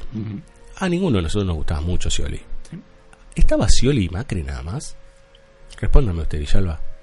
Para la elección. No, claro, por lo menos en las pasos sabemos que no, y en la primera vuelta sabemos que no. Arrancamos con aproximadamente 16 candidatos a presidente. Probablemente no nos acordemos ni de la mitad. Porque hay algo medio cognitivo-conductual que nos va llevando por ese lugar de o es este o este. ¿Y a dónde está la conciencia política, digamos? ¿no? Eh, ¿A dónde está que.? Porque uno puede agarrar y decir, eh, es mío, es un voto, ¿qué va a pasar? No pasa nada, voto esto y ya está. Bueno, pero es uno, más uno, más uno, más uno, más uno, más uno. Cuando nos queremos dar cuenta, Macri ganó Córdoba, digamos, ¿no? Macri ganó la provincia de Buenos Aires. Sí, donde se ve acá, además en un país como Argentina que que hay en bote a la patronal, vamos a decir, porque es básicamente eso, si lo queremos Sí. reducir a, a términos muy burdos, Sí. es como... eh, Bueno, no puedo decir que es increíble, porque sabíamos que iba a suceder, pero parece un chiste, básicamente. Yo tengo la sensación de que también hay algo que es por lo que ganó Macri. Está bien, todos dicen, eh, ganó por un punto. Ganó Macri. Que es que esta idea de los... Nosotros estamos como medio detonados y yo te diría que inclusive estamos como 10 años atrás de otras estructuras políticas. Nosotros estamos con esta idea aspiracional de que si él arregló Boca, puede arreglar el país. Y Claro. eh, yo puedo ser eso también. Yo puedo ser eso. Eso es reganismo puro, hace 40 años, Sí. digamos. No es eh, Evo Rockefeller lustrando, eh, ¿cómo se llama? Eh, zapatos. No existe. A ver. No, no, claro, y además donde no es que durante ocho años de gestión en la ciudad de Buenos Aires vos hayas visto un funcionamiento increíble de la ciudad. Un metrobús. Claro, donde la mayoría de, de lo que se hizo fueron obras públicas a la vista, Cosmética. sí, este y donde la mayoría de las escuelas siguen estando en mal estado, No hay vacante. no hay vacante. A ver. Ah, ahora hay- hay una propaganda hermosa en la calle que reza así: eh, construimos escuelas donde antes no había. Menos mal. Menos mal, ¿no? ¿Qué vas a hacer? ¿Vas a poner una arriba de la otra? Claro, ¿Vas a, no sé, vas a tirar un, un complejo de edificio para poner una escuela? ¿Qué, qué vas a hacer? No entiendo. no. hay una cosa ahí comunicacional que es hermosa. No, no. Este, hay un lugar de, ¿cómo decirlo? De decepción de ambas partes, por por reducirlo a dos partes. En el hoy. decir, en sí, el hoy.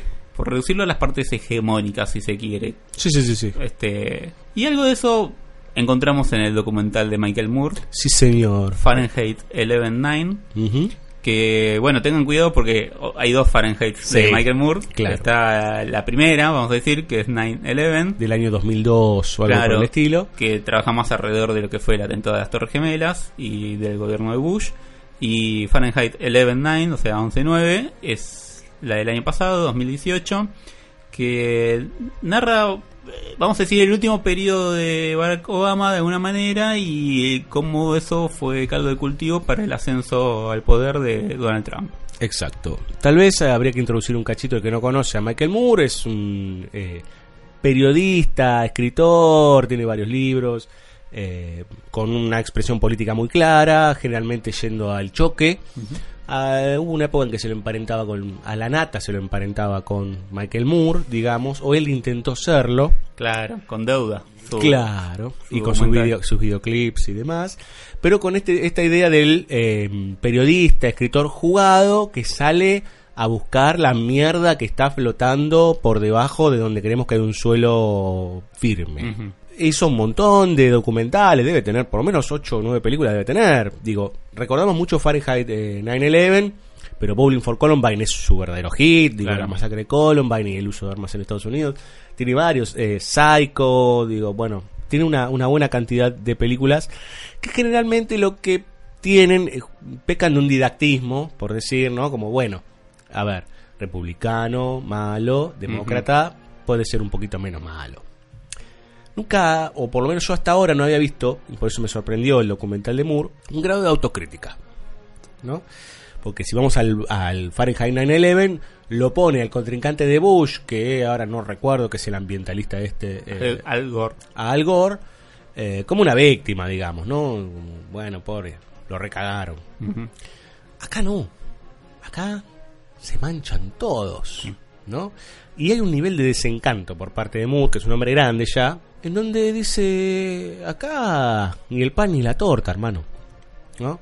La película comienza con la elección de Donald Trump. Es fantástico. Sí. Es el mismo estado de situación de Argentina en 2015, cuando Navarro decía ganó Scioli Sí, sí, sí.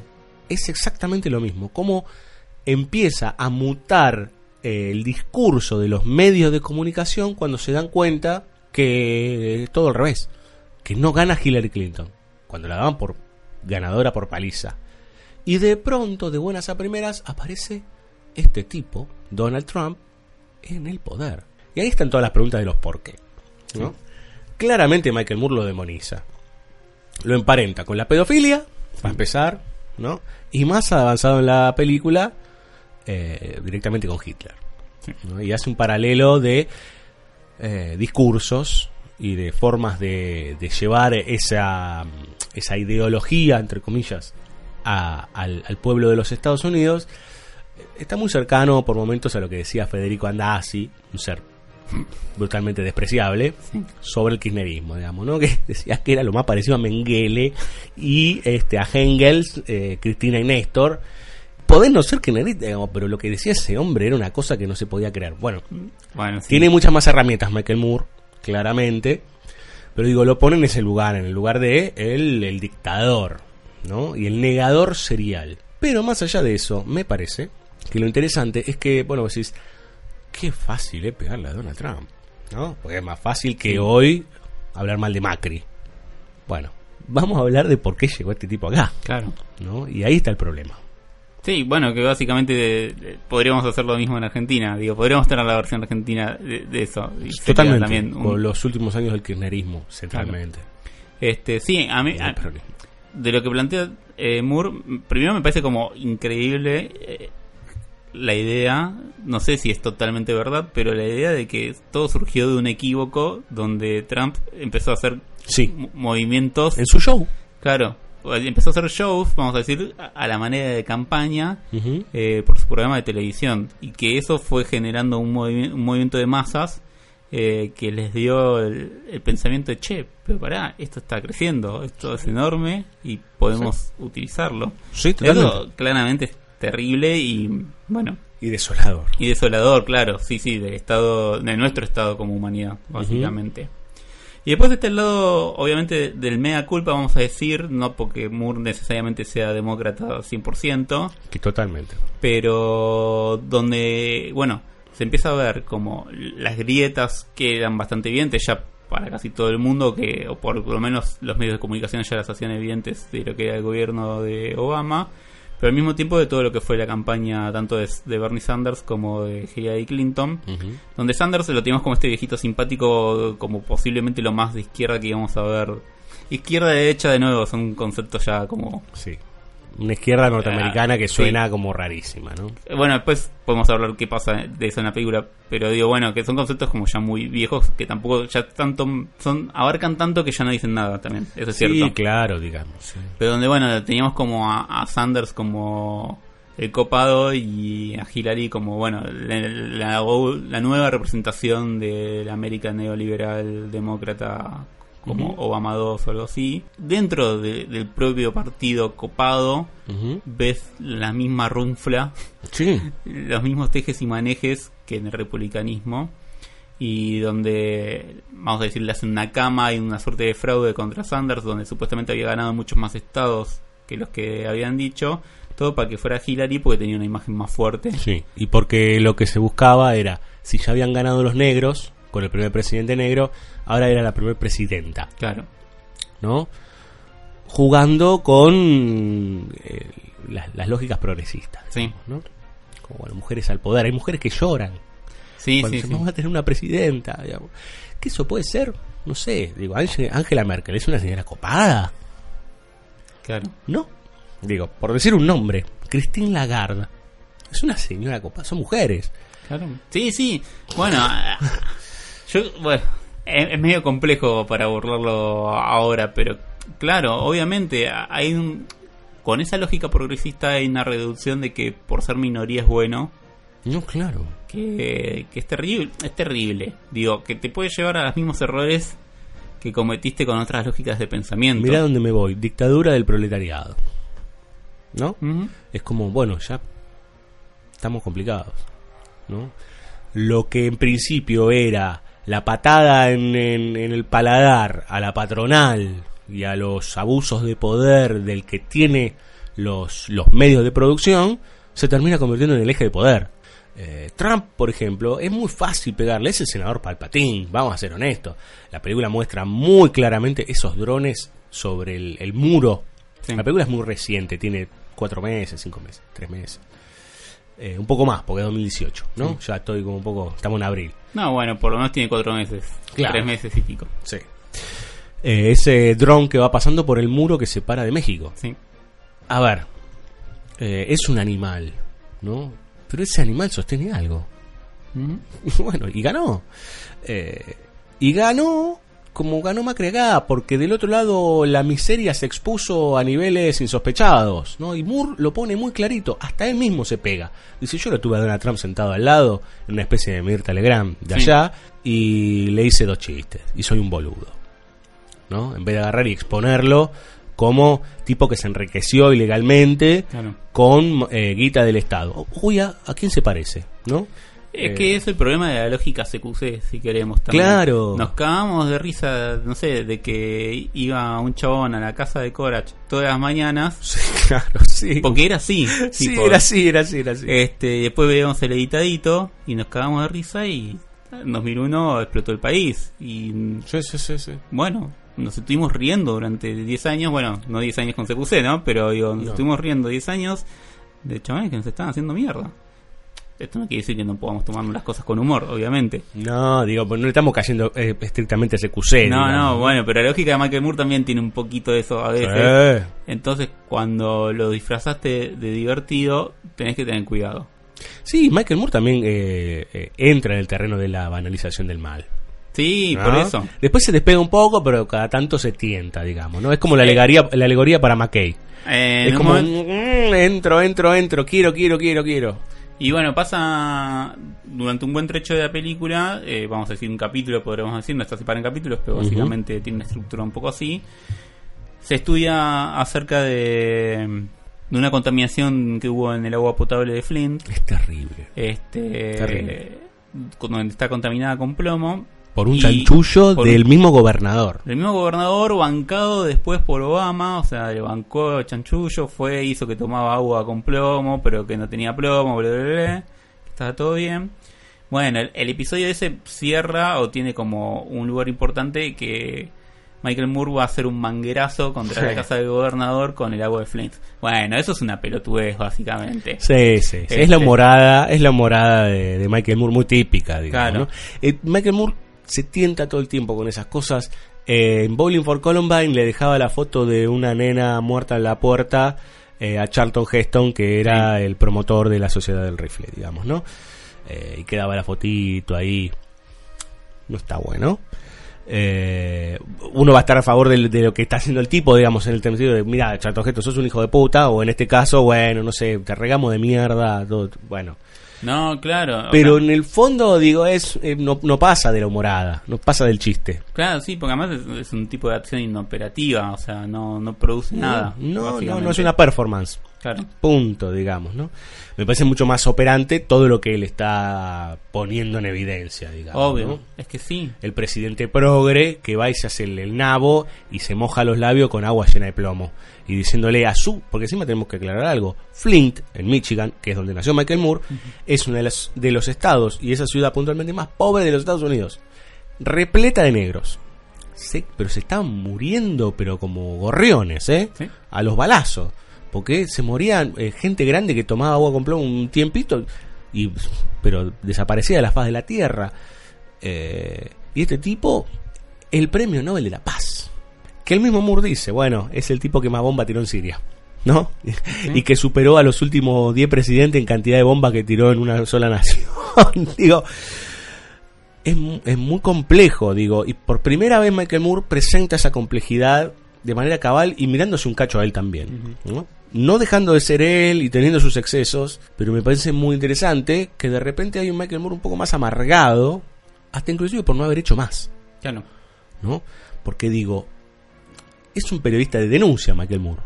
Se sabe, si uno lee un poco, que es un tipo que acompaña a las minorías, que está, que se mueve. Bueno, acá hay un chiste muy lindo que es el que vengo a hacer un arresto domiciliario, ¿no? Al gobernador y lo sacan cagando. Bueno, que también es parte del show, pero también, bueno, es, es, es, este, es divertido.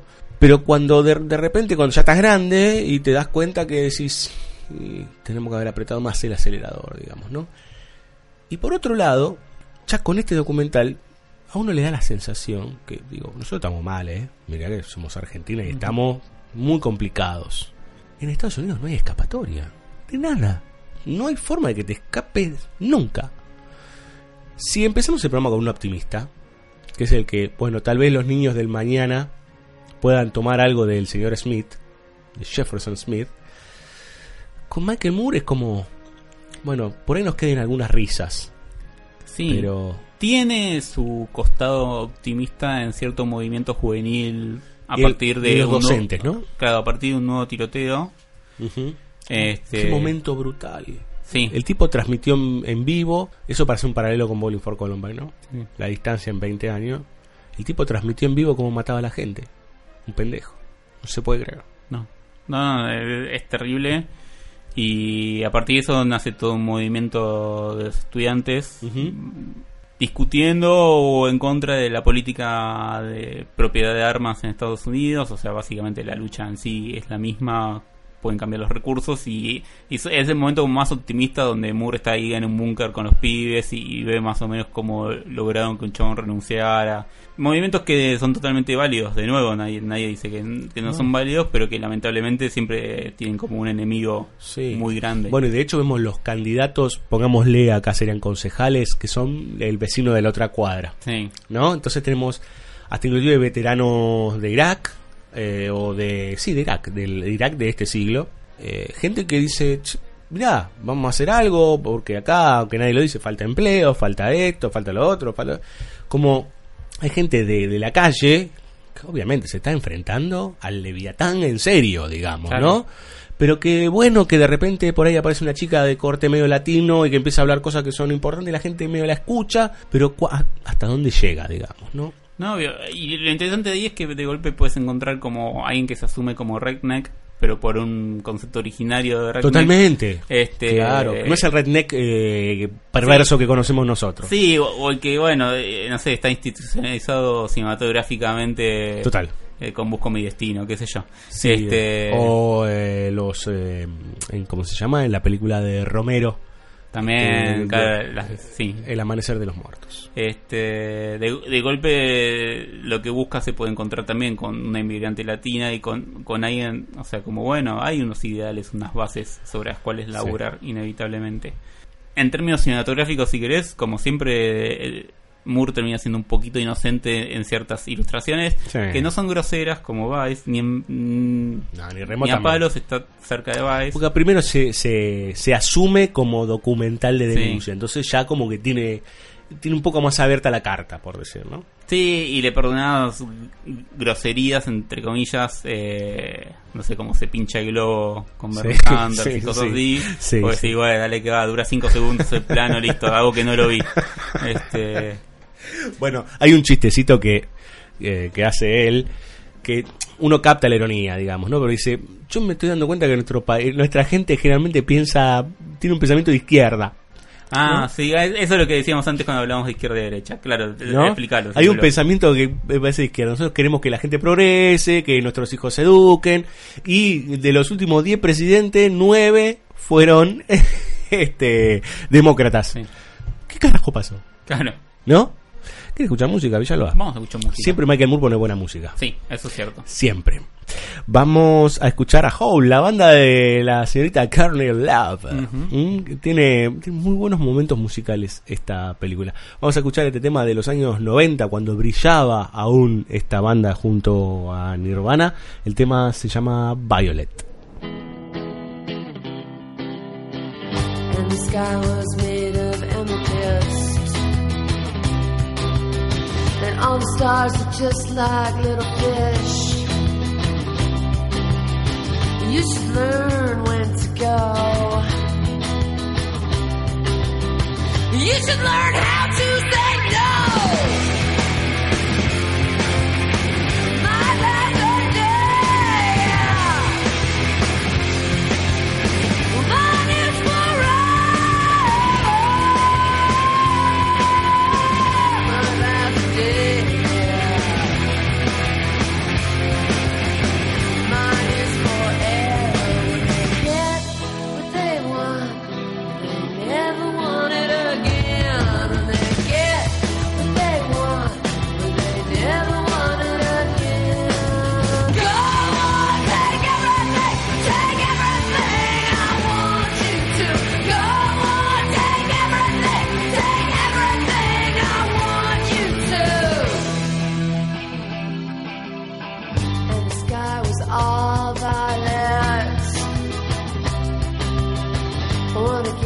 violent, more violent. Yeah, I'm the one with no soul. One above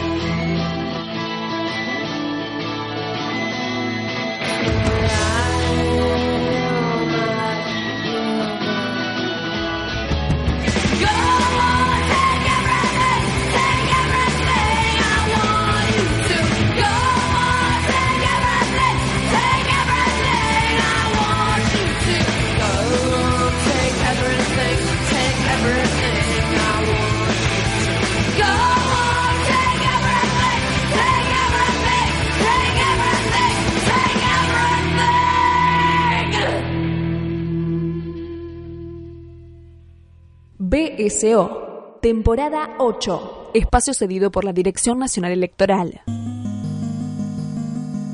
¿Usted quiere más acción? ¿Quiere que la cosa se ponga seria? I don't know what you want. Debes saber algo. Si no me votas, te buscaré, I will find you. te encontraré And I will kill you. y te mataré. Vote o muera. Liam Neeson, presidente mundial. Lista 1114. Un camión que te pega de lleno.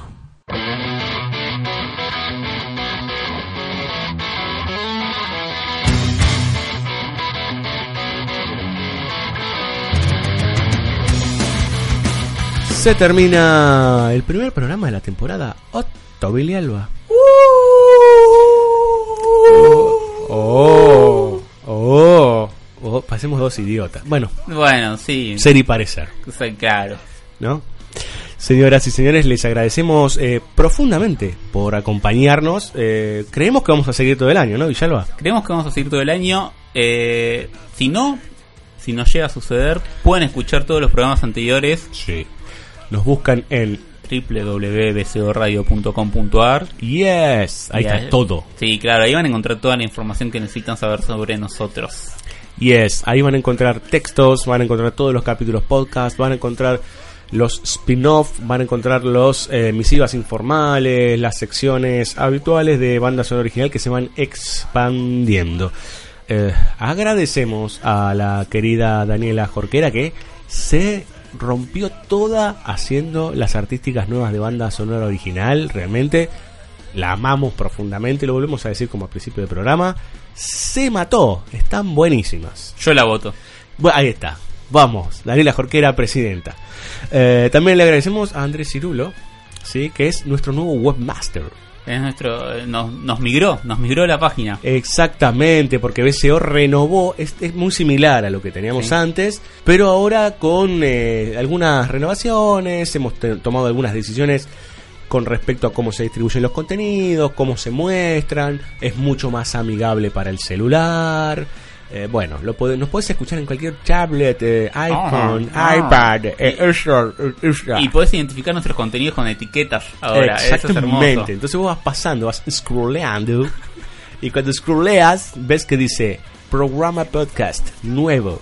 Abajo pasas y dice BCO escribe nuevo. Muy bueno. ¿no? Pasas otro y dice spin, spin off. Spin off, sí. ¿no?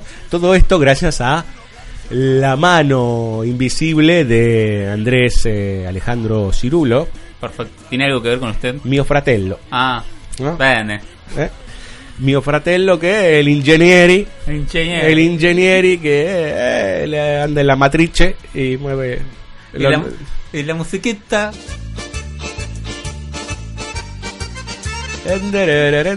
Mandale, mandale, mandale. Eh, por otro lado, vamos a agradecerle a la gente de Bahía Blanca que nos sigue musicalizando. Sí, las, las este, canciones que escuchan al comienzo y al final son de ellos, de nuestros queridos amigos. Nos apoya siempre a sala llena, sí, que siempre les ahí. mandamos abrazo a todos los muchachos. Eh, a Montermoso Libros, que siempre nos tratan muy bien, y a toda la tropa de banda sonora original, Villalba. Y veo que en este trayecto, iba a decir, no sé por qué hablo despacio cuando quiero hablar de tiempo. Tengo los, El tiempo es tan pequeño. tengo los términos confundidos. O por ahí manejo muy bien el espacio-tiempo, quién sabe. Mm. En este periodo que. ¿Por qué me hizo? No, me hizo cara, Cirulo. No sé, pensé en Thanos. Eh, no. En este periodo que BCO no estuvo, surgió, surgieron nuevos programas, siempre hay nuevos programas, siempre hay, hay gente Ah, haciendo cosas. Sí. Pero el amigo Mariano Morita sacó su nuevo, su nuevo no, su podcast con, con sus amigos, ya no nos quiere, este, que se llama La Hora del Miedo, Sí, totalmente dedicado al cine de, de terror. sí. Es que sentimos como una especie de síndrome del nido vacío, ¿no? Usted, Cirulo, por mí mejor, así me puedo mover más a mis anchas acá en el Mor- estudio. Morita, hace unos días fue su cumpleaños. Sí, lo queremos Y- mucho, Morita. Sí, lo queremos. Y sentimos como cuando un amigo se va, ¿no? Eh, Bueno, lo felicitamos al amigo Mariano Van por el cuarto podcast, ¿no? Eh, la última vez hablaron de The Serpent and the Rainbow, una película que acá justamente Mariano trajo, eh, que es tremenda, eh, para pasarla feo, feo, feo. Eh, bueno, ah, y un último anuncio, hablando de Amichis, eh, el señor Marcos Gustavo Vieites presenta su película, mire usted, Mire tiene usted. una película en el Ah, Malva, Estos el, críticos que filman no me gustan. No, pero este sí, a este, a este lo, a este lo queremos, a este lo queremos. Eh, a Marcos Vieites, que ha estado acá en Banda Sonora Sí. Original y que hemos charlado con él muchas veces. Dios de Monoambiente se presenta en el Malva el viernes 5 a las 22.30, así que el que tenga ganas, eh, es una película, mm, imagino que debe ir por el corte de subjetiva de nadie, su libro y, y demás. Así te hemos entendido. Vamos a ver qué pasa. Vamos a ver qué sucede. Billy Alba, nos retiramos. Buenas noches. Bonanotte era un gran jugador. Siempre le digo lo mismo. Somos dos Buena- imbéciles. No, po- pobre Bonanotte. Ah, Buenanotte, buenasera. Eh, porque en realidad me parece que no se dice así. No. Buenasera. Pero... Buenasera. Pero digo que en italiano. eh, Da para todo.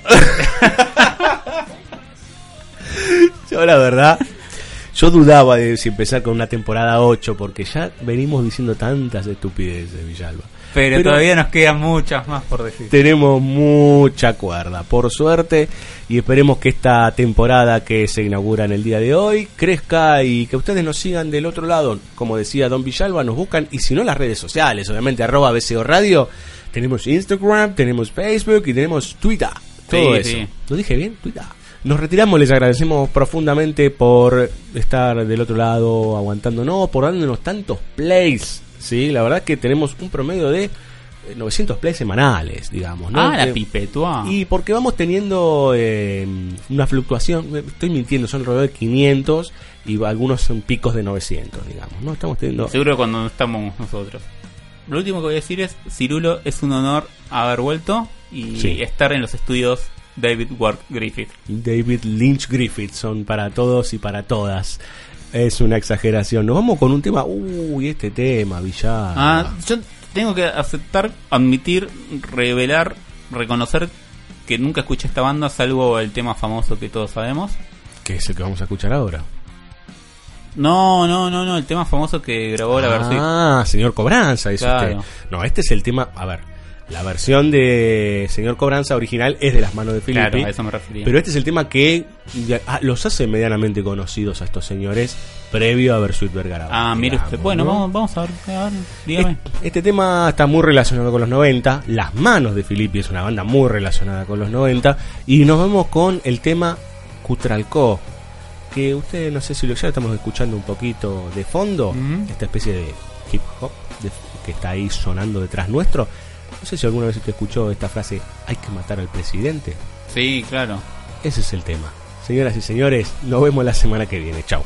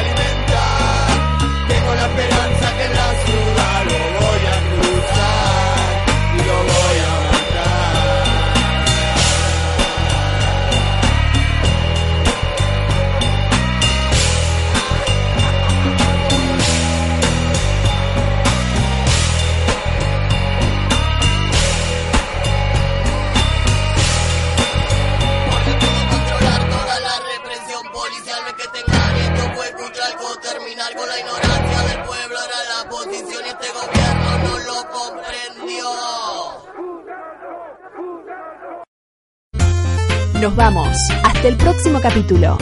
No prometemos nada especial ni nada sustancial. Con suerte, otro rato de pocas certezas. Seguinos en www.bsoradio.com.ar y también en Facebook, Twitter, Evox, Spotify y Mixcloud. BSO, temporada 8.